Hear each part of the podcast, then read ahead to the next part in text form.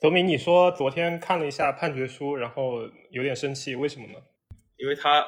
他完全是假装自己在做法律分析，实际上是在推动非常反动的政治性的议程。他的 argument basically 就是，就因为堕胎权在宪法设立的时候，并不是所谓的深深植根于美国的历史之中的，therefore 宪法不保护这个东西。然后他就此引用了很多十八世纪的这种法学家夸张的观点，然后他用这个作为现代宪法的依据。他对整个 Roe vs Wade 历史的阐述，我觉得也是有点扭曲的。比如说他对 Casey 的描述，因为 Casey 是一九九几年的一个案子，然后他 reaffirmed Roe v Wade。当然，他会有有一些地方是把 Roe v Wade 的判决给裁巧了一些。但是在最高法院这次的看来，Casey 去 reaffirm Roe v Wade 纯粹是因为一个叫做 stare decisis 已经有的先例，除非有极强的理由去推翻，否则不要去推翻它。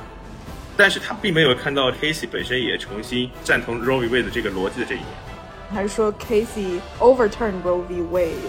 by eliminating 所谓的三个 trimester 的 system？对对对。嗯，然后但是大部分人对 Casey 和 Roe v Wade 的关系的阐释是，他第一从根本上承认了或者 reaffirm 了 Roe 所强调的女性的根本的堕胎的权益。但是另一方面，他又限制了 Roe 的这个判决，所以说你说他是 overturn in part，其实也是公平的。但是你不能直接说哦，他就是看到 Roe 不对，所以他就推翻了他或者怎么样，这个是不公平的。对，我觉得这个是非常有失公允的，他完全忽略了 Casey 里面 Roe 所强调的身体自主权和隐私权。欢迎收听今天的《木有如此》，木有如此是一档以讣告出发，介绍逝者的平凡与不凡，给我们人生启示的播客节目。然后我们这一期的。主题有一点特别，它不是一个关于人的讣告，但是却是与世界上可能许许多多人都息息相关的一个法案的讣告。然后这个法案就是最近美国最高法院刚刚推翻的，于一九七三年所确立的 Roe v Wade 的法案。然后我们这一期很 很荣幸呢，又邀请到了呃我们第七期巴尔古提对那期的耶鲁为大家读诗的为大家读诗的田园田园。还有我们第十七期，呃，海廷课那期的嘉宾泽明，然后两位都是法学院的高材生，然后对这个议题也有很多自己的感想，然后我们今天很期待听听他们对这个法案的前世今生，然后推翻这个法案之后，美国社会所面向的未来的一些看法。好的，不过你刚才说它是法案有点不准确啊？怎么说？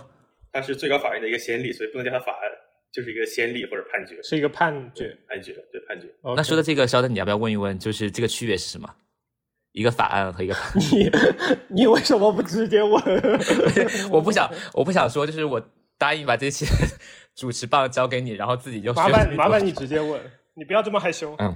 好，呃，然后对，刚刚刚刚泽明说到，就是其实准确的来说，Roe v Wade 不能叫做一个法案，更准确的来说，其实是一个判例。对吧？这就其实就说到了最高法院，它其实并不是承担一个立法者的角色。就是立法法律法案跟判例区别是什么？为什么一个判例会跟法案可能某种程度上能够相提并论？呃，田园，你说还是我说？你说，我都都行。那我就不然我说吧。先从 开个玩笑，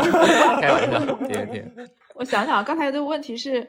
嗯，其实就是判例跟就是 legislation 就是法案之间的关系，对吧？在美国司法体系中，就区别区别区别，我想想，因为大家都就耳熟能详，就美国和英国或者香港一样，都是嗯所谓的英美法。英美法系一个很大的特点呢，就是。案例是是入法的。当一个法庭在判案的时候，他会觉得自己是被之前自己的或者是比自己级别高的法院的先例所限制的。那个是对他们来说是真枪实弹的法律，而不是一个参考性的东西。至于在这个体系里面，案例和法案就是写在纸上的那种被立法机构呃写出来的法案的那个关系，我觉得其实是一个要么说互补的关系吧，应该。因为很多时候你大家都知道，写在纸上的东西。它一定是有多重的理解方式，或者是有多重的意义的。它，然后，然后它总会在呃，在实际中被运用的时候有各种各样的问题。比如说，我在我我作为一个立法机构，我在纸上写故意杀人有罪，那有一个很大的问题就是什么是故意杀人？那那个法案假如比较细致的话，它可能会写我怎么定义故意杀人呢？故意杀人就是在我知道自己在做什么的前提下，造成了另一个人的死亡。这个是第二项是第二层的解释了。但是它在实际运用中又会有各种各样的问题，就比如说。当我喝完酒之后开着车撞了人，这个算故意吗？但因为我当时其实没有特别清醒的意识。当我知道自己喝完酒之后很危险，但是我依然选择去开车，然后撞了人，那这个算是故意吗？有非常非常多这个。解释和争辩的空间，然后在每一个具体的案子里面都有这种不同的空间。所以说，当一个案子在法院里面被判了之后，他可能就会呃帮助之后的案子、之后的法官和之后的那个律师来理解这个法案在这种情况下的运用是什么样子的。然后这个判决本身也会对他之后的判决有约束性。当然，前提是他约束的是他及他以下的法院。哦，我可能说太多了，泽明，你你补充一下。我我我没什么要补充，我补要补充的话就是说，我觉得法律就是判例和法案其实也是可以互相推翻、互相驳斥的。比如说最著名的例子应该是第十四修正案直接推翻了之前最高法院的 Dred Scott 的这个判决。至于我们要解释一下，解释一下什么是 Dred Scott 和第十四修正案。对 对对，Dred Scott 简而言之就是就是在美国内战之前，最高法院试图去解决蓄奴州和自由州的纷争，basically 就是宣布黑人不是美国公民。然后第十四修正案直接推出了这个平等保护法案，任何州不可以剥夺任何人以法律的平等保护，相当于是推翻了 Dred Scott 这个案例。当然，案例推翻法律就更多了，比如说这个 Marbury vs Madison 就是一个判例推翻法律的例子，也是最早的一个以宪法为名义推翻法案的例子。本身这个案子是这样子的：马布里是前任总统所任命的一个官员，然后麦迪逊是非常著名的那个 James Madison，他是新任总统的国务卿，然后麦迪逊就扣押了这个委任状。然后这个马布里就直接把麦迪逊告上了美国最高法院。他这个法理宣称是根据国会通过一个法案，这个法案规定最高法院对于这样的案例有初审权。然后这个对于最高法院是个比较尴尬的事情，因为如果最高法院直接判这个麦迪逊败诉，那相当于给现任政府一个大耳光。然后如果最高法院又又判这个麦迪逊胜诉，嗯。他也会卷入这个政治纷争，所以似乎就是无论如何，最高法院都要卷入政治纷争。当然了，最高法院之后会卷入很多很多政治纷争，但这一切基础是最高法院在这次选择了以退为进，就是他选择不不去决定麦迪逊还是马布里胜诉，而是他说就是马布里他将这个案子带上最高法庭的这个法律基础，那个 Judicial Act 是违宪的。因为违反了这个美国宪法这个 Article Three 第三条关于最高法院初审权的规定，所以他最后相当于宣布了这个 Judicial Act 这一部分是违宪的，这一部分就直接被这个案例取消了，就被他被他 strike down。对，当然这个是最高法院之后运用宪法来进行司法审查、废除联邦或者州的法律的最基础的一个依据。其实我觉得这个案子还挺有意思的，就是马歇尔法庭他当时通过那个法叫司法法，他是说最高法院在某种程度上有一个初审权，但是他直接告诉你说我否定了我有这个权利，反而让他获得了更大的权利，就是他可以去通过司法审查来去解释某个法律符不符合宪法，然后这就是所谓的，比如说可以通过判例或者是他的判决来去推翻立法或者限制立法的一个先例，是吗？对，意思就是他说这个立法不符合宪法，然后因为宪法是比其他法律要高的法，所以在有矛盾的时候，宪法是至上的，所以其他法律是要被废除的。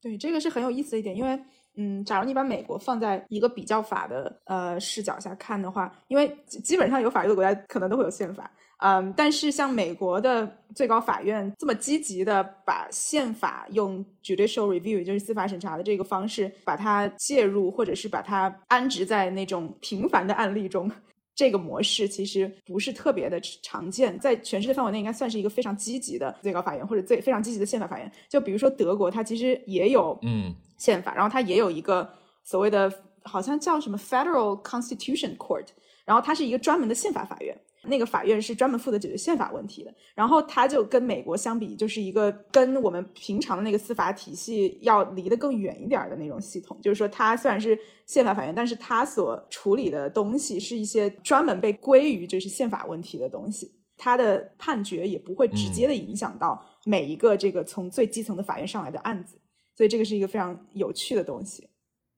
呃，很多很多权利，有的是通过法律。来界定和保护的，然后有的是通过判例，像被推翻之前的 Roe v. Wade。然后我们看到很多人也会主张说，女性的堕胎权其实更好的是通过正常的立法的途径来确立完成。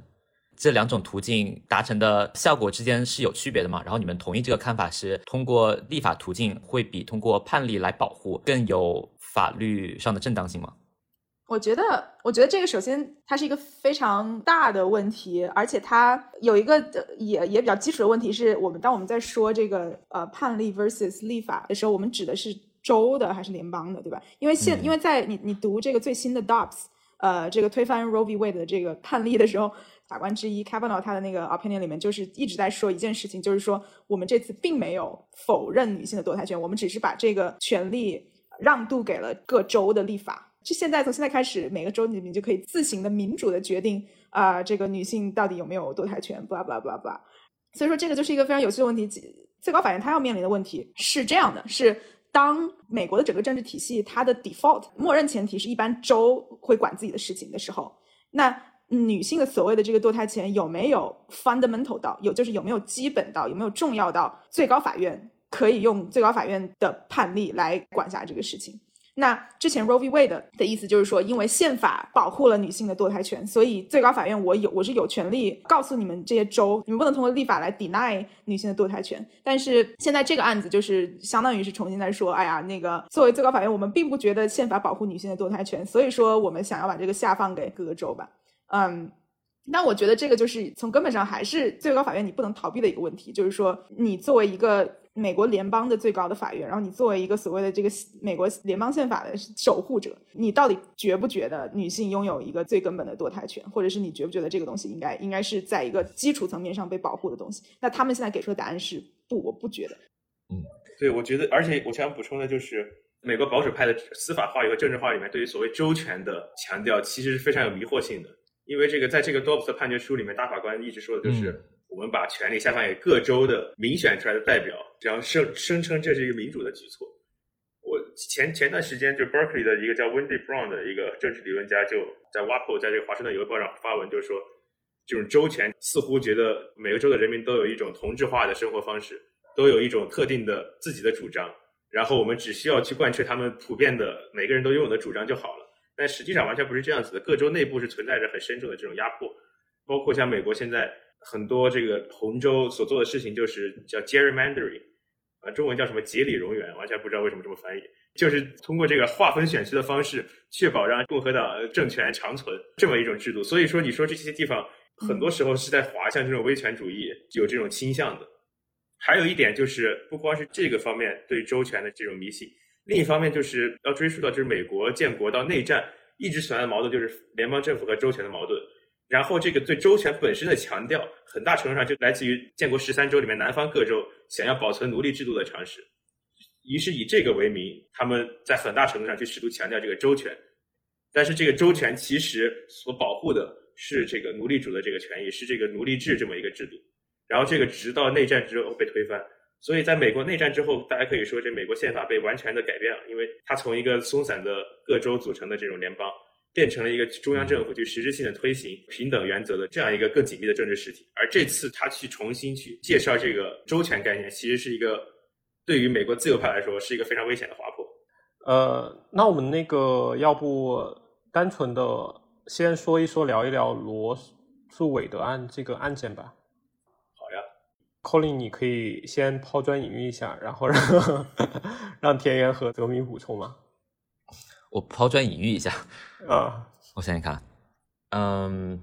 六九年的时候有一个德克萨斯的女青年，她叫做 Norma McCoffey，她与丈夫离异，然后意外怀孕，在德州寻求堕胎。她那个时候才二十一岁，然后已经有了一个五岁的女儿。因为巨大的生活压力和经济压力，所以她想要打掉这个孩子。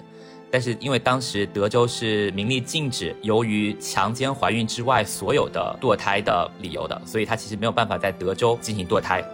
那个时候，她就想要驾车去别的对这个堕胎比较开放的州，然后进行堕胎手术。然后好像就在这个过程当中，就认识了两位女权的律师。看到了这个 case 之后，然后觉得这是一个能够打到最高法院，然后从根本上确立在整个美国的联邦里面女性堕胎权的一个很好的机会。呃，有一定的时代背景吧，就是应该是在六五年的另外一个法案叫做 Greasewood，是最高法院通过第十四修正案中对隐私权的角度，然后确立和保护了人们的避孕权。然后他们好像也是在这个角度中看到了一个开口，就是可能可以从这一个角度确立和保护女性的堕胎权。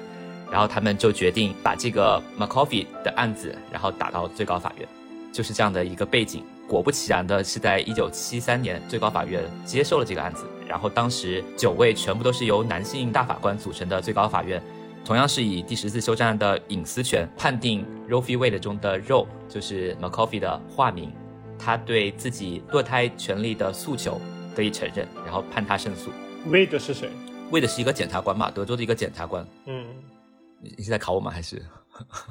呃我是在帮大家去理解。对对对对，不是打篮球那个，不是打篮球。这个法案其实当时也非常的有争议，对不对？它其实好像从某种意义上来说，也承担了立法的角色。它规定了，呃，像田园刚刚提到的 trimester，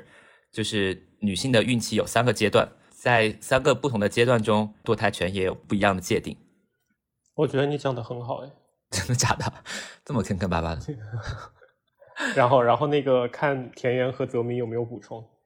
我先来说吧，就是，嗯就是我讲一下这个 Roe versus Wade 的这个法理基础。就你刚刚提到这个 Griswold vs Connecticut 这个 case，对就是你刚刚说的这个规规定的避孕权的这么一个 case。这个其实是相当于 Roe versus Wade 的这么一个法理先生吧，可以说他是最早之一提出了这么一个概念，叫做 substantive due process。因为第十四修正案它有一个 procedure due process，可以说叫做这个程序正义法案。然后意思是你的这个你的生命、自由和财产不得再以没有得到公正程序的情况下就被剥夺，所以它本身是一个程序性的法案。但是在 Griswold 这个 case 里面，他比较破天荒的提出了叫做实质性，就或者实质正义法或者 substantive due process，其实我不大不大确定这个怎么翻译。然而，他认为有一些在一到九修正案里面没有提到的根本权利也受到宪法的保护。因为一到九修正案提出了一些，比如说言论自由权利这样的一些权利，是明确是它受到宪法保护的。但是这个 Griswold 这个 case，他声称有一些其他的权利，在一到九修正案里面没有明确提到的权利，也受到宪法的保护。因为这些权利是被一到九修正案保护的那些权利所 implied 的，就说没有这些权利的话，在权利法案中提到的权利也会受到威胁。所以他是基于这样的一个推理，在首第一次提出了这个隐私权的概念，这个是他整一个法理学的一个非常基础的来源。隐私权也是没有被提到的，对吧？对，是没有在权利法案中被提到，就宪法前几个修正案中没有被提到的。可以这样说吧，就是美国宪法有的前几个修正案是有一个魂名儿叫 Bill of Rights，就是权利法案。然后这些权利法案每一条基本上都是在说啊、美国公民有这个这个这个权利。比如说第一修正案就是言论自由的权利，第二修正案就是所谓的持枪的或者持有武器的权利。然后呢，所谓的 right to privacy 就是隐私权是它是没有被任何一个权利法案提及的。那当我一个最高法院，我想要说隐隐私权是被宪法保护的时候，我应该怎么办呢？那当时最高法院他诉诸的就是第十四修正案中的所谓的 due process clause。那正当，因为正当程序，你字面上看好像是说这个程序一定要是正当的，但是这句话是非常有意思的。我找一找这句话的原话，就是政府不得在没有正当程序的前提下剥夺人的 life、liberty 和 property。然后最高法院其实就是在这个 liberty 上面做文章，他们没有说什么是 liberty，对吧？那假如我觉得堕胎也算是一个很重要的 liberty 的话，那我就可以说第十四次修正案的规定下，你不能不通过正当程序剥夺一个人的堕胎权。那么这个时候，相当于就是我把这一项堕胎权给他，就是加进去了。对，给他用这个所谓的 substantive due process 的这个方法，呃，加到了第十四修正案的保护里。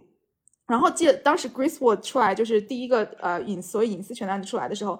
呃，最高法院用的应该是一个多个不同的 Bill of Rights 中，他们觉得 imply 出了这一个隐私权，好像包括第一、什么第四、第八、第九之类的。然后他们就说，对哎呀，你看有我们有这些权利已经被保护了，那么隐私权呢，它是在这个所谓的 nebulous 对吧？就是所谓的这些东西的一个，他们聚集起来，然后他们会，我会觉得他他们会有一团光晕，然后在这团光晕中就包含的那个包含着最基本的堕胎权。所以是从所以它其实是宗教角度上面来解释的。不是没怎么不是不是，那句话实在是太比喻太那个比喻 lyrical 了。我觉得是不是他们是不是用了一个词叫 ne- nebula？这个是这个对对对对对，nebula，对对对它的直译是星云，就是，yeah。一团气体的意思。 Penumbra, penumbra, penumbra. 哦，penumbra penumbra 对 penumbra。 The foregoing case suggests that specific guarantees in the Bill of Rights have penumbra formed by emanations from those guarantees that help them give them life and substance. Various guarantees create zones of privacy. 这个就是他非要文学也没有办法，但是他的意思大概就是说，如果没有宪法不同时保障这些没有被提及的权利的话，那么那些被提及的权利也会失去 substance，就是变变得空虚，没有效力。对 OK，penumbra，、我记错了，应该是 penumbra 这个词 penumbra，大家把我刚才那个剪掉。这个词，这个词意思就是带，就是某种阴影的意思，应该是字面。对对对，是的，是某种阴影的意思。但是反正每每节任何一节康乐课，感觉大家都会吐槽这个，吐槽半天。OK，所以就相当于是把避孕权以及后面会延伸出来的堕胎权都一起囊括进去了吗？是吗？这个在当时应该是嗯还没有说出来，他只是说了一个比较笼统的所谓的嗯隐私权。嗯然后这个隐私权在第一个案子 Griswold 那个案子的时候，是代表着呃人们有权利避孕，对吧？人们有权利享受 contraceptives。嗯那到了 Roe v. Wade 这个时候，就把这个所谓的隐私权又扩大到了女性有对自己身体做主的权利。这一开始可能比较难理解，但是，嗯，当你把隐私权理解成一种自己掌控自己的私事，或者是我们可以讲 bodily autonomy 也算是隐私权的一种，因为这个事情说白了就是不关你的事，就你为什么要来干涉？这是我自己的身体，这是我自己的隐私，无论是州还是联邦，你都没有权利去干涉我这个事情。然后一直到后面，呃，包括呃比较近的那个啊 Bergefell versus Hodges，就是确立同性婚姻的权利，它也是沿着这同一个脉络下来的。呃，这个我觉得 Albertville 并不是隐私权一个 case，它是结婚权一个 case。就是让我觉得这里面隐私权，就它是一个非常广的概念。你可以说我们有一个隐私的领域，我对我这个私密的领域是有有绝对的掌控的，存在这种这样一个绝对私人的领域，属于自己的完全掌控之下。OK，哦，对对对对，我刚才说错了啊 Bergefell 只是 substantive due process 中的一个，并不是隐私这个对对，并不是隐私权。对但我记得是不是有另一个就是同性行为的案子是隐私权，Lawrence。？OK，Lawrence，我看一下，拿出我的奥特曼。哦天哪，Lawrence for Texas，对，这个是隐私权，这个同性性行为是属于隐私权。对我刚想说，就是 substantive due process 是美国宪法中现代宪法中非常非常重要的一一个原则，嗯因为它相当于开启了用宪法去保护实质性的个人权利的这么一个道路。它从这个一九六零年代开始到一九七零年代开始，一直到前几年，二零幺五年的这个 Albertville 就是同性婚姻，几乎都是通过 substantive due process 来实现的。所以它可以说是美国现代司法这么一个界碑式的东西。而当 Roe vs. Wade 被推翻之后，很多人就评论说，就仿佛我们一夜回到了史前，就是仿佛这个整个美国现代的宪法理论都要被推翻了。这个是它非常重要的点，就是它推翻 r o b e r t s Wade 威胁的并不光光是隐私权一系列案件，还包括了比如说同性婚姻这一系列案件。还有一点我想补充的是，就是对于 substantive due process 这一个东西来说，最高法院自由派和保守派大致都同意可以去接受，就是说有一些权利在宪法制定的时候并没有被 enumerate，并没有被明说，但是宪法是保护。但是保守派认为这个仅仅限于那些非常 specific 的，在宪法制定的时候已经默认是被保护的权利的这些权利才算。所以他看的是我们去 locate 的一个非常小的这么一个权利，比如说堕胎权，就我们看有没有堕胎权这个东西。我们去看一下，在美国建国的时候有没有堕胎权这个东西。如果没有的话，那么宪法就不保护堕胎权。但自由派的话，他的宪法主张是我们不要去对这个权利定定义的这么仔细，我们只需要定义一个比较 general 的权利，比较广泛的权利，比如说隐私权，然后去看宪法是否保护这个隐私权。具体的就是我们通过去看这个宪法这个其他修正案。所以说，这个是自由派的司法和保守派的司法针对这么一个问题的最重要的分歧，然后也是保守派的法官认为 Roe v. 必须要被推翻原因之一吧。这个分析的话，如果大家有兴趣的话，就是在一个叫做 Michael H. versus Gerard D 里面的 footnote six，就第六个角注里面，这个斯卡利亚和布伦南这个两个大法官就这么一个争辩进行了一个辩论。斯卡利亚认为这个权利应该被定义的非常狭窄，然后我们看当时有没有保护他。然后自由派认为我们这个权利应该定义的非常广泛，然后看我们的宪法的精神是不是 implied 这一点。他们的分歧在这个 footnote 中有一个非常完整的展现。对，有个非常完整展现，就叫 footnote six。好，那那我们请感兴趣的听众朋友去看一看这个 footnote。这个可是宪法课讲了一节课，所以得提一下。是是，这是一个其中的一个理由。那那还有其他理由吗？然后我记得金斯伯格在评论这个案例的时候，他其实不是那么赞同用这样的方式和用这样的一个理由来去保障堕胎权。对我今天早上还去把那个嗯 Ginsburg 的那篇文章呃拿出来读了一下。他应该是在一九八零年代，在一个法学评论上发的一篇，相当于是批评 Roe v. Wade 的文章。然后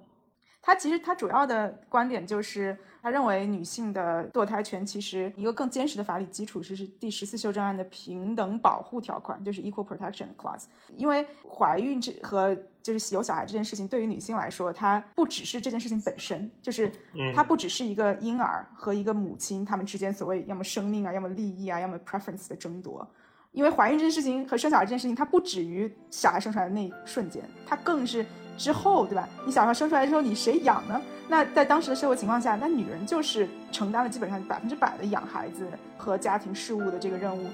那在那种呃社会现实下，你只把怀孕和生小孩的这个讨论限于这九个月，鸵鸟的一种行为，可以说。所以 Ginsburg 在那篇文章里一个一个很中心的论点就是说，这件事情绝对不仅是关于女性的身体的，更是关于女性在社会上的地位。然后。Ginsburg 这个文章里面还有一个，我觉得我我很同意的一点是，其实 Roe v. Wade 有一个比较奇怪的事情，是他把堕胎这件事情 focus 在了医生的身上。但是 Ginsburg 在这篇文章里面就会讲说，这件事情就是其实根本医生根本就不应该在这个聚光灯下。然后你要讨论堕胎这件事情，你要做的一定是把女性这个角色放在一个应该有的这个社会的背景下考量。因为我觉得宪法问题归根结底其实是一种政治问题。就不光是这种党派政治问题，而且更多的是一种非常根本性的政治共同体该以怎样的原则生存这样的一个政治问题。所以，当最高法院用这种所谓的这个 substantive due process 这种权利的这个话语去界定女性的堕胎的权利的时候，在一定程度上就已经将这样一个东西寄托在了另一个它不应该寄托的东西上面。这也是我觉得大家对这个整个 substantive due process 这么一个原则的一个批判。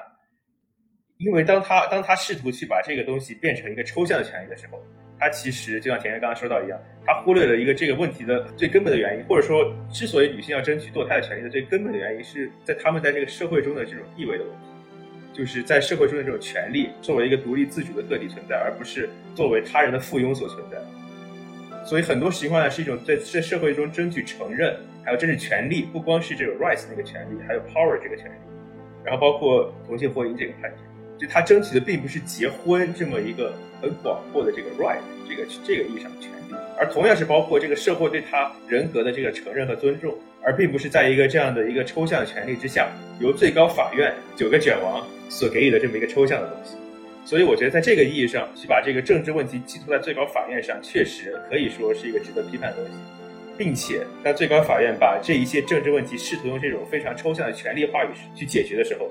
这也创造一种神话，同时它也会可能会阻碍新的发展。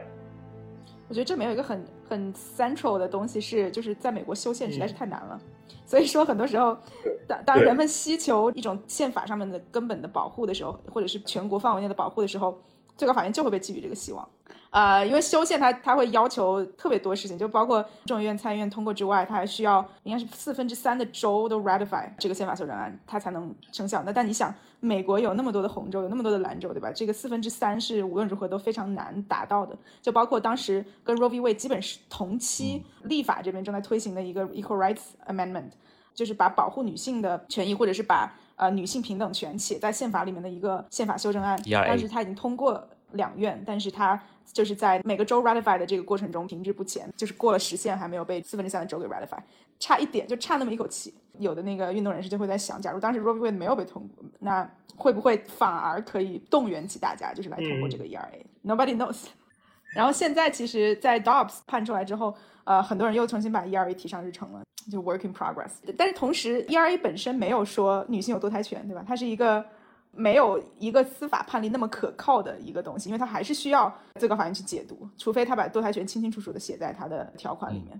呃，这也可以看到说，在美国这样一个合众国，然后这样一个联合起来的一个国家，他把宪法放的位置可能有点高，而且确确实实是包括所有的判决，其实就逐条都要完全的解读和根据宪法而来。就像刚才泽明说的一些其他的一些国家，他可能根本就。就没那么重要，所以它其实更能够去根据，比如说公序良俗，或者是说现在的一个舆论，然后来去改变它的一些做法。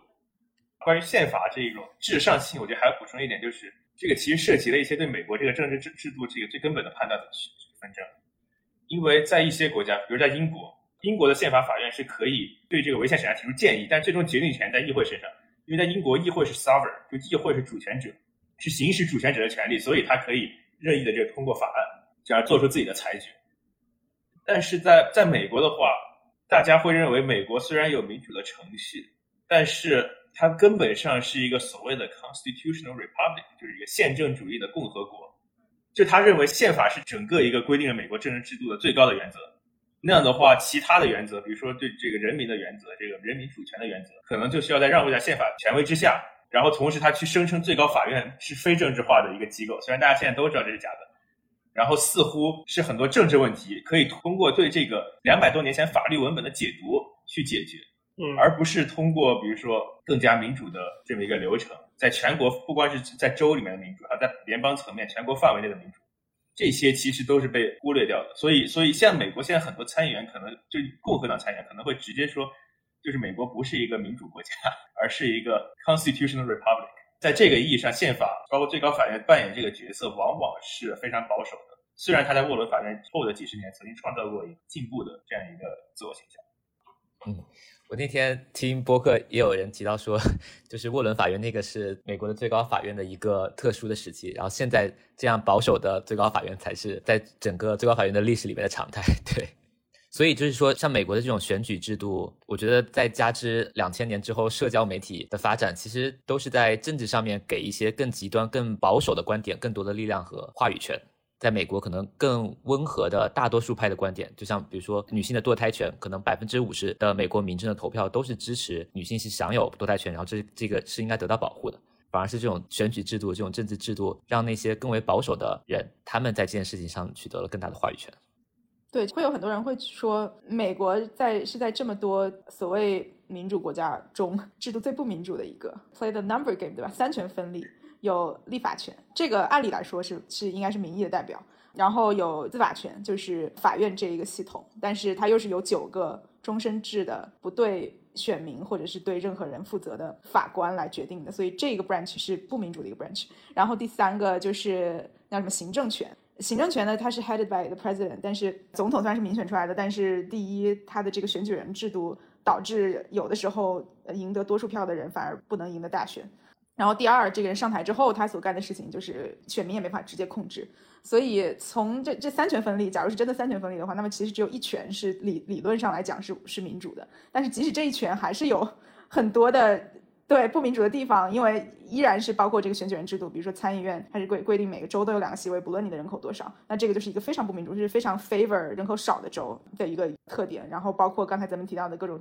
呃 gerrymandering，就是导致。大家可以用划分选区的方式来重现这个呃能得到多数票的人反而不能被当选的这一个现象，然后再加上最高院的这九个人，他不对任何人负责，他是终身制，就导致其实他们有很大的权利，然后。这个权利就像一个秤砣一样，就是一个很重的一个一个 weight 一样。按理来说，它应该是绑在这些所谓的这个更民主的 branch 后面，然后约束他们，对吧？就因为你可以想象，可能那些更民主的 branch，比如说呃立法的 branch，它可能是跟民意绑定的比较紧密的一个，就是可能民意朝东的时候，意愿就会朝东；然后当民意朝西的时候，它会比较快的就就反映出来这一点。但是在人们的设想中，这个最高法院应该是。绑在这个之后的，拖着他们，让他们慢点走的这个东西，因为最高法院他所看的是宪法，他看的是一个几百年不基本上不变的一个东西。但是同时，最高法院的任命又是一个非常 random 的事情，就比如说啊，就是在 Trump 的任期啊，有人死了，那 Trump 就可以多任命一个，就是一个非常很 random、很 arbitrary 的事情。然后这个很 random arbitrary 的事情，它会导致最高法院的意识形态的组成，然后这个意识形态的组成又会导致之后的各种判例，就是现在就是这个情况，现在就是大保守派的大法官占大多数，而且都是那种非常保守的。然后这个法庭它又会在最高法院的那个位置上走多少年，我们还不知道呢。现在看起来大家都还比较年轻，所以说他们之后还会判出什么样的什么样的案子是真的不知道。我觉得说呃，Roe v. Wade 的这个法案的终结给我们的启发很大一点上，就是对最高法院的这个制度的重新的思考，对不对？我觉得除了田园你刚刚提到的偶然性，我觉得最高法院大法官的任命也有很多的任意性，对不对？其实实际上你提名谁没有任何的条件。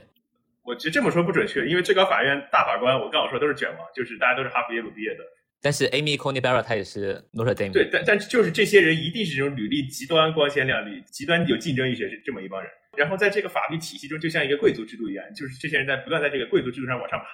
他们先去法学院，然后去做 law review，每周花二十五个小时，然后给人加注释这种毫无意义的这种这种完全可以被 AI 取代，但是你做了之后就可以获得某些贵族的 prestige 的这么一种工作。然后去给这个联邦上诉法官乃至最高法官去当法官助理，去律所工作两年，然后去进这个司法部 DOJ 去做这种检察官，然后一步一步在这个政法系统上爬，当上法官。然后保守派法官会加入这种 Federalist Society，就是联邦党人学会这么一种保守派的 networking 组织。哦，他还是要在联邦法人学会中有这样的身份，他是可以被提名最高法院的。对，你想被共和党总统提名，你这个 Federalist Society 里面一定要有人保。所以它是一个 highly political 的 process。对。一方面非常 political，然后同时也非常 hierarchical，所以能去当上法官的人是那种这辈子不会有任何稍微激进一点的思想，然后非常愿意去内化各种竞争、各种规则，内化这种权力等级体制，这样一些人。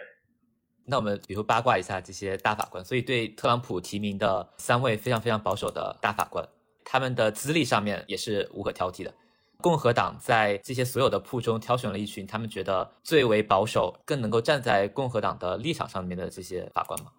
这个要涉及到一点，就是之前共和党提名法官很多叛变了，比如说 David Souter，比如说尼克松提名的像 Blackmun，然后还有这个老布什提名的 Souter，这些人都叛变了，然后最后都变成 Liberal 大法官。但是这个时候横空出世了一个人，叫做斯卡利亚，安东尼斯卡利亚。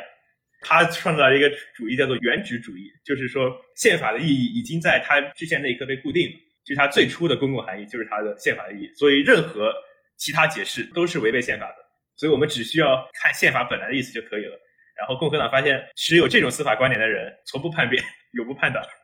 其实现在 originalist 就变成了一个保守派法理上面的金刚令箭，有这个词吗？反正就是一个 就是黄袍加身的那种，就是基本上很多法理上的东西都会归结于 originalism。我这是一个反向筛选的过程，你不赞同 originalism 就别想当最高法院大法官。嗯，所以托马斯大法官也是一个非常保守的 originalist 吗？Oh my god！什么意思？这种老婆煽动推翻美国政府的人。呃，他是最高法院可能至少现在最保守的一个人。嗯，其实我们刚刚提到美国就是这个民主制，就虽然是议会是一个已经相当于比较民主的这么一个权利了，但是他的权利是非常有限的。其实，就比如说这个一九六几年的这个约翰逊总统这个民权法，它的法理基础竟然是宪法之中说这个 Congress 说这个议会有权利去管理洲际贸易这么一个法理基础来的，所以议会做很多事情很难。然后托马斯大法官的意思就是，，commerce clause 这个我查一下十八世纪的这个字典，哦，commerce 就是大家去这个做一些这个商品交换。OK，所以这些一系列法案都应该被 strike down，都应该被取消的，包括什么民权法案这一系列都是 suspicious 的。这就举个例子，就讲一下托马斯大法官的这个观点。然后托马斯在这次里面也说了，像 Kavanaugh 这些大法官，其实他不想直接推的这么狠。Kavanaugh 说的是宪法是对 abortion 对堕胎这个权是中立的，同时他也暗示了就是这个不代表要推翻其他的 substantive process 的这个案件。但是托马斯直接说说我们以后可以再看一看 Lawrence 是不是要推翻。Lawrence 就是那个同性恋性行为的案件，甚至我们还要看看 Albertville 要不要推翻这个同性婚姻的案件，所以他是走的最快、最远、最极端这么一个人。记得我当时有看 Amy Coney Barrett 宣誓入职的时候，然后也是托马斯大法官拿着一本是圣经吗？帮他宣誓，就是带领新的大法官宣誓的这个法官是有讲究的吗？保守的新法官要有保守的法官 带着一起宣誓？没有什么讲究，没有什么讲究，应该就是他们的关系比较好吧？应该。是 Federalist Society 里面认识。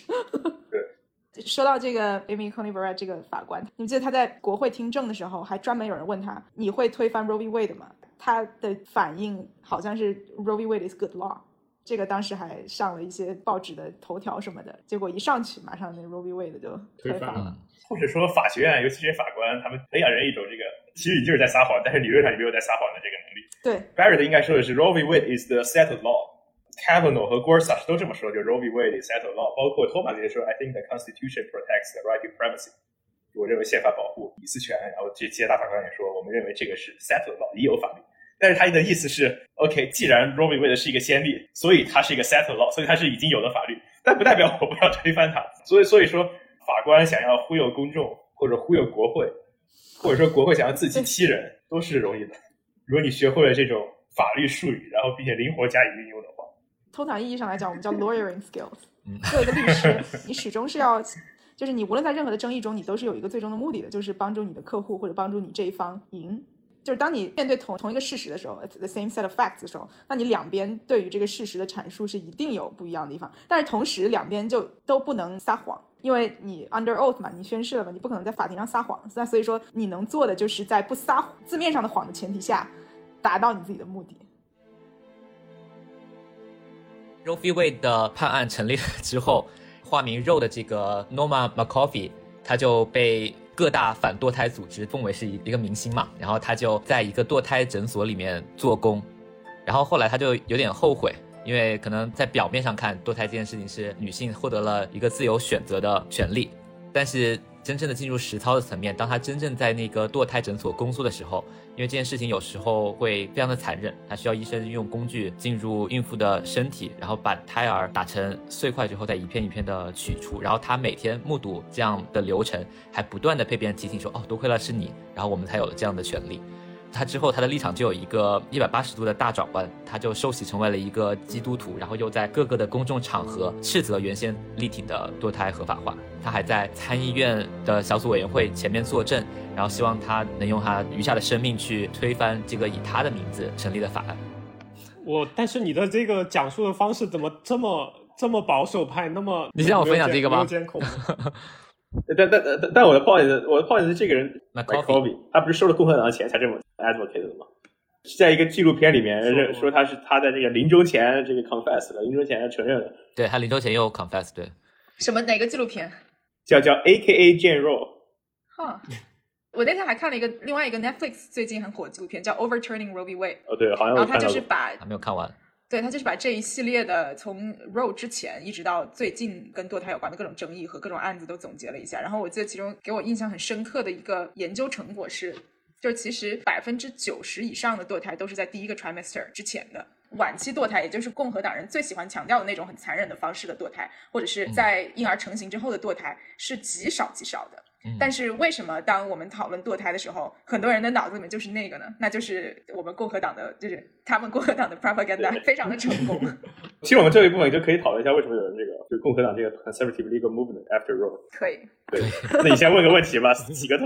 OK，呃，你们有没有了解到为什么堕胎这个议题在那么多富有争议性的议题当中，变成了一个共和党凝聚保守势力的一个最重要的议题的旗帜？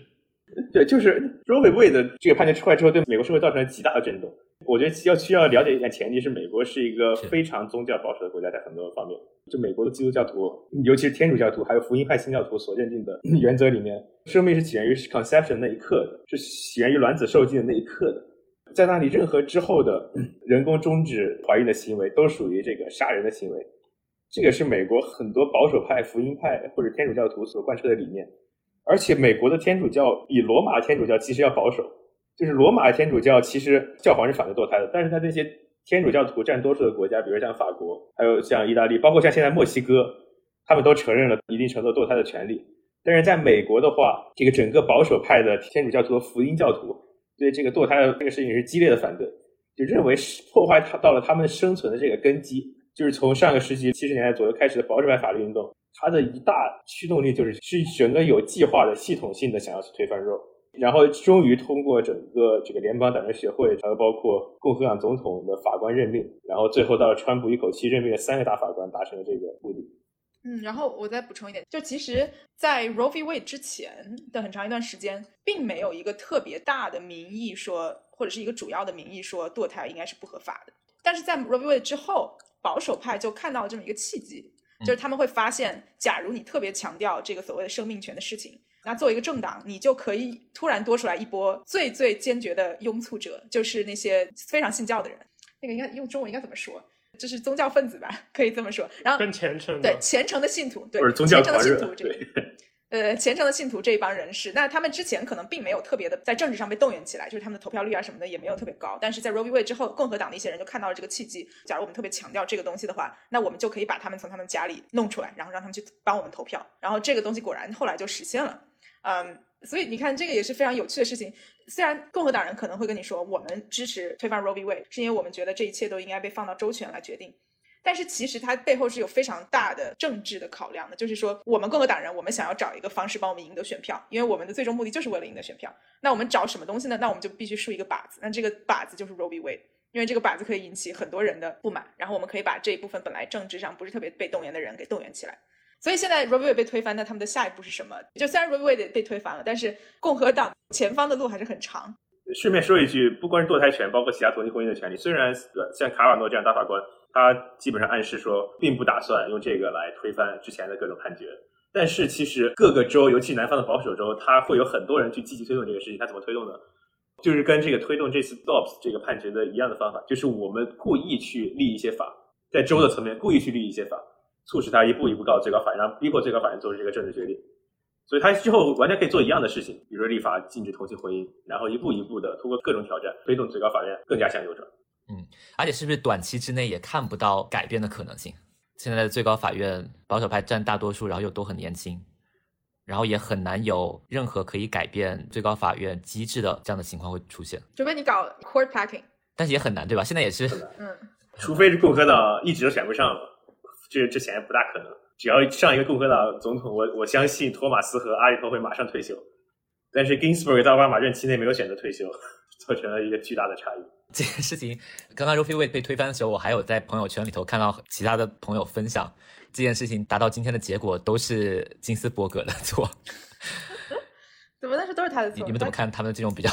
极端的说法？我觉得这种说法其实没什么意义。首先，金斯伯格作为女性大法官，我觉得她有权利在庭上待到她想待的任何时候。本来这个庭上就没有什么女的，然后你看到一个不一定的事情，然后你因为她退休的话，那我觉得还蛮不值得的。其次，她只占一个坑，对吧？现在是七比三的问题，呃，现在六比三的问题，现在不是四比五的问题。是，我觉得只说这个 counterfactual 的话，就这个反事实、这个虚拟的话。如果金斯伯格在奥巴马任内退休，然后奥巴马任命另一个自由派大法官，这样子的话，可能现在这个法院还是罗伯茨掌控的。然后罗伯茨是一个减速主义者吧，就是他是愿意反对这个堕胎权利的，但他是需要去慢慢推动。所以他在这次的 concurrent 里面就说了，我认为密西西比这个法律是合宪的，但我不赞同全盘推翻罗伯茨。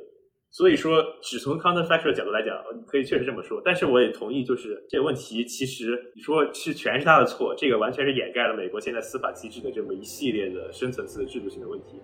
如果这么美国这个成千上万的人民，他的生命、他的权利，就最后被寄托在这个大法官关于自己退休时期的赌博有没有成功，或者他有没有成功的续命两个月，这样的话，这个制度已经是非常可笑了。确实，我觉得他做出了一个 bad judgment 吧，就他可能会赌希拉里会胜选。然后他也希望通过一个历史上第一位女性总统，然后去提名这么一个非常具有代表性女性大法官的接班人，这样一个历史性的时刻，可能做出一个比较糟糕的判断。他没有完全没有意识到共和党可能会赢得选举，也没有意识到共和党在二零幺六年以来急速的右翼化，任命大法官可以达到推翻 Roe v. Wade 这么一个结果。我觉得这是他自己判断的失误。对，但是说这个全是他的错，这个就是把一个 but for cause。就是当成了一个完全的 complete cause。虽然但我的对 Ginsburg 再说一句，就是我不是特别赞同，就是对 Ginsburg 在二零幺零年左右以来的这种偶像崇拜，因为我觉得这个反而最后大家把这个希望寄托在了最高法院这么一个高度精英化的体制上面。我觉得这个本身和这个民主对于争取这个广泛这个人民的权益本身是有所矛盾的。然后其次一个很现实的一点就是，我觉得法官会在他觉得自己不大受欢迎的时候退休，比如说这次布雷耶退休就是。但自由派已经 受不了了，已经已经忍不了了。你到底还退不退休了？所以他最后在在这个 term 最后决定了退休。但是当时在金斯伯格这么受欢迎的情况之下，让他自己做出这个退休的决定也是很困难。我觉得你刚才说的那个这九个都是 gunner，就是这九个都是 gunner 中的就是卷王中的 gunner 中的 gunner 对。然后最后才能上到这个高等法院的这个席位上，我觉得非常有意思。这这 一点是我之前没有想过的，所以他们其实都是体制中的佼佼者。所以说。这个本身就跟那种特别左的思想是有点矛盾的，对，就觉得这种体制精英，他的想法一定是会偏向于对体制的维护的。嗯，包括 Breyer，他就在去年写了一本书，叫做《The Authority of the Court and the Peril of Politics》，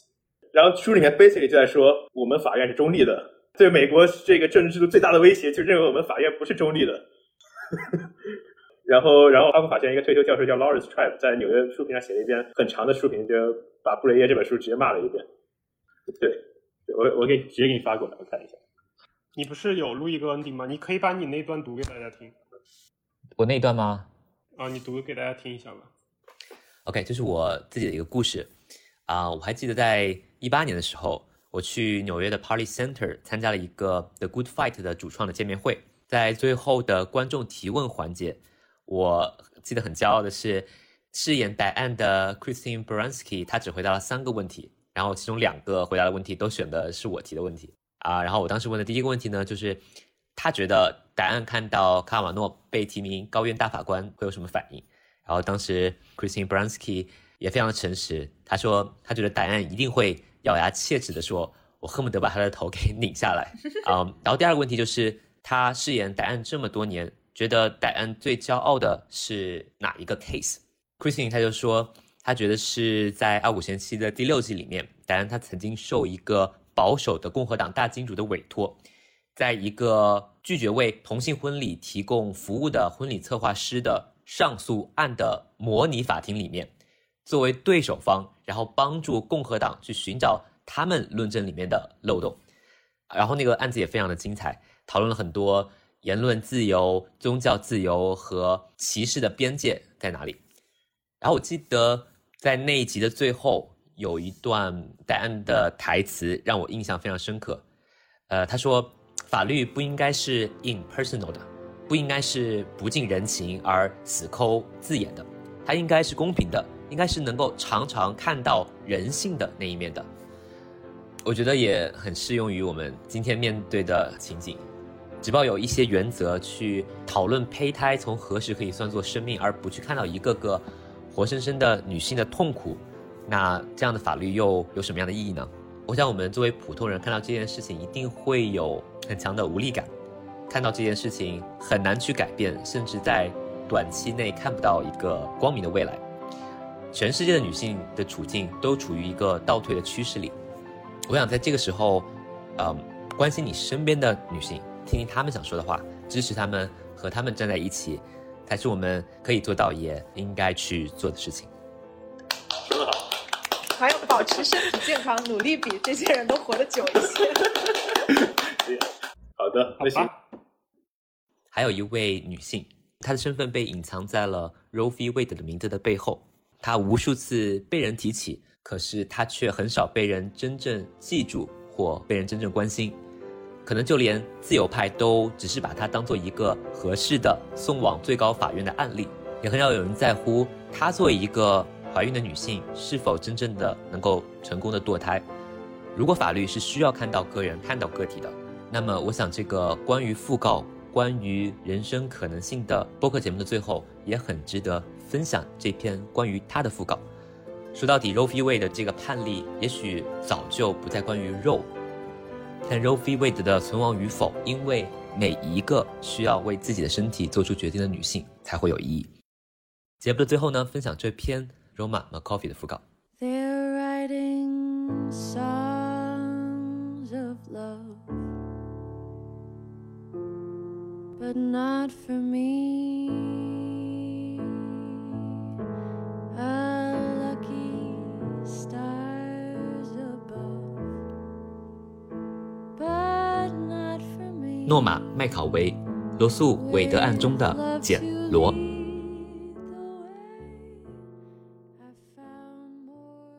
有时候他就是没法安顿下来。十岁时，他曾离家出走，和一个女友住在汽车旅馆里。十六岁时，她嫁给了一个开着黑色福特汽车带她去兜风的男人。后来，因为那个男人打她，两个月后她就离开了。她流落街头，和女人或男人睡觉，被男人搞大了肚子。大麻、迷幻药、麦斯卡林，她都尝试过。有什么工作就做什么工作，酒吧服务员、狂欢节叫卖者、房屋油漆工、清洁工。他先是作为支持堕胎权的一方参与了整个辩论，后来当他接受耶稣基督为他自己的救世主时，又变成了辩论的另外一方，这使他出了名。尽管没有人知道谁是真正的诺玛·麦考维，他们也许也并不关心。不过，在一九六九年的最后几个月里，他的脑子里一直很清楚的是，他必须摆脱这最近一次的怀孕。他那年二十二岁，这是他的第三个孩子。第一个孩子，他的女儿梅丽莎被麦考维的母亲带走了。母亲说她是个肮脏的妓女，不适合抚养女儿。第二个孩子被他的父亲收养了，现在又有一个孩子在他的身体里成长。他所居住的德克萨斯州禁止堕胎，除非妇女的生命受到威胁，而他算不上有生命威胁。由于他很穷，他也去不了墨西哥堕胎。他的一个律师已经去了，从未告诉过他。他也不能依靠一些私人医生来帮助。当他省下房租钱去一家达拉斯的非法诊所时，他发现这家诊所在一周前就被查封了。透过窗户，他可以看到地板上肮脏的器械和干涸的血迹，还有蟑螂和爬行的生物。他所想要的只是一张干净的白床，在一个安全的地方躺下，而他没有这种特权。因此，当他被安排与两位想要改变法律的律师萨拉·韦丁顿和琳达·考菲联系时，他很激动。他们在喝啤酒、吃披萨的餐厅会面，并为那些能控制自己的身体的女性而干杯。某一刻，他签署了一份宣誓书，希望能说服一些好心的法官，让诺玛·麦考维小姐（又名简·罗）立即获得堕胎许可，因为她那时已经怀孕五个月了。但没有人真正对这件事上心。事实证明，只有在她怀孕和绝望的时候，她才是一个好的原告，因为人们可以看到他肿胀的眼睛和手腕上的伤口。他的案子拖了太久，以至于1973年1月，当最高法院决定堕胎权是一项被宪法保护的权利时，麦考维自己的孩子已经两岁半了。这第三个孩子也被人收养了，他感到很痛苦，尽管他从未想把这个孩子生下来。在他的悲伤中，他并未继续关注罗素韦德案的进展情况。他没有作证，从没上过法庭，而是像其他人一样在报纸上读到了这个决定。但忽然间，简罗无处不在。这个化名的女人我小卒子，他觉得，到底是为数百万美国妇女赢得了自由，还是将数百万美国小男孩或小女孩送入了屠宰场？这取决于你的看法。而她就是那个化名的女人。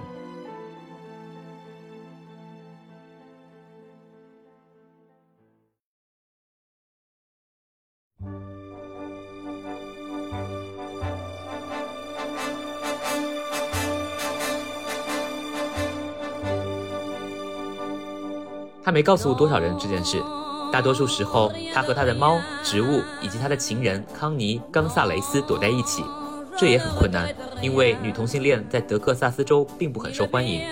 二十世纪八十年代，他在达拉斯新晋合法的堕胎诊所工作，那里有安全干净的白色床铺。他也慢慢的向世界出柜，这使他有了很多敌人，那些人称他为婴儿杀手，并在 Tom Thumb 商店里用手推车撞他的脚跟。他也并没有交到他所期望的朋友。对于支持堕胎权的人来说，他太肤浅了。尽管他有头脑和想法，可那些人还是在集会上对他避之不及，并强烈暗示他完全是个傻瓜。他不是他们精心挑选的简罗，他们也不想要诺玛·麦考维，这使他的心又开始不安。反堕胎组织救援行动的人就搬到了诊所隔壁，张贴起血淋淋的胎儿海报，这真把他吓坏了。在他吸烟的休息时间里，他会看到那些人为他在祈祷。他开始在诊所里听到婴儿的笑声。当那些妇女告诉他他们来堕胎的原因的时候，他会发现自己忍不住在想，这根本算不上一个好理由。一九九五年的一天，他去了教堂，转向了耶稣。当他在别人的游泳池里接受洗礼时，天花板没有掉下来，闪电也没有劈下来。他认为那一刻是他人生中最重要的时刻。耶稣并没有因为那些死去的婴儿怪罪于他，而现在是他去帮助和拯救他们的时候了。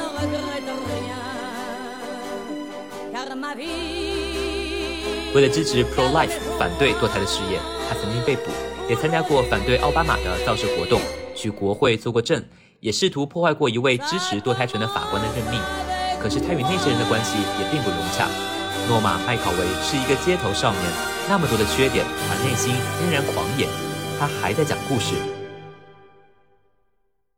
如果他要像他们所希望的那样成为反堕胎事业的战利品，他也必须像他们一样成为一个得体的推动思潮的人。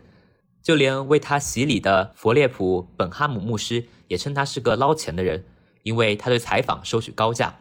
可不然，他想让他靠什么生活呢？他不是已经拮据到要去廉价商店买衣服了吗？他从来不是一个简罗的正确的选择，但这并不代表他是错误的。总要有个可怜的他来代表其余所有的他们。诺玛·麦考维在堕胎问题上的立场充满矛盾又反复无常，可是整个美国何尝又不是如此呢？